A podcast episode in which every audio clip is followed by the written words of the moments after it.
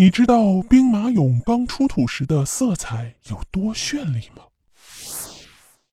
兵马俑我们都知道，其实就是秦始皇的殉葬品，而我们平时在秦始皇兵马俑博物馆里看到的呀，就是这些土色的陶俑。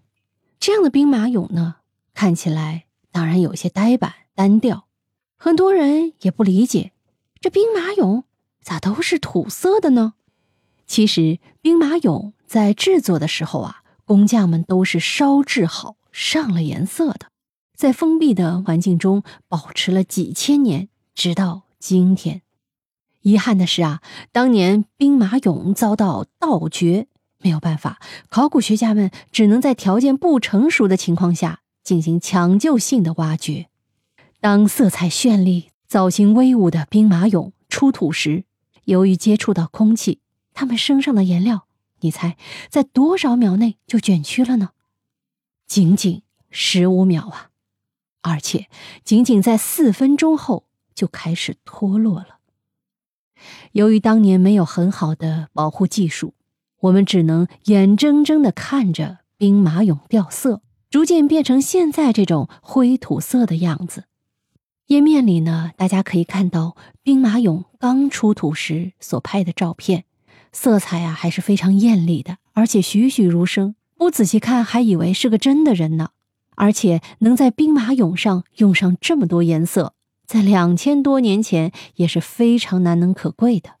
为了解决兵马俑脱色的问题呢，一九九二年，德国文物保护局和陕西文物局签署了协议，由德国提供资金和设备，中国呢提供陶俑样本和研究方案。两方以秦始皇兵马俑文物保护技术研究进行合作。一九九七年，对于彩绘脱落的问题，中德双方终于研究出既能抗皱又能加固彩绘的技术，而这种技术也首次保护了整体兵马俑。使用了这种技术的兵马俑啊，也基本没有变色。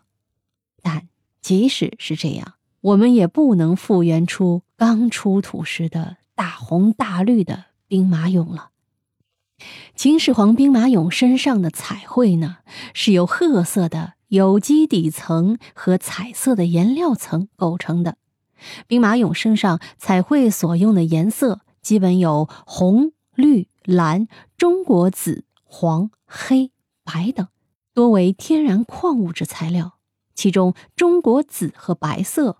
为人工制造的颜料，哎，为什么说是中国紫呢？